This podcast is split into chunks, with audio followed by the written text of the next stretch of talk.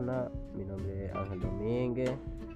Yo le voy a hablar los 10 principales problemas del mundo, en la cual yo elegí un tema que es la agricultura.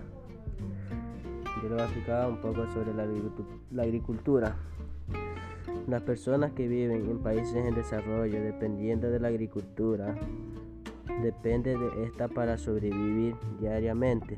Además, el 75% de las personas que viven en la pobreza están practicando agricultura. Este porcentaje representa 1.4 millones de personas, incluyendo niños, mujeres y hombres.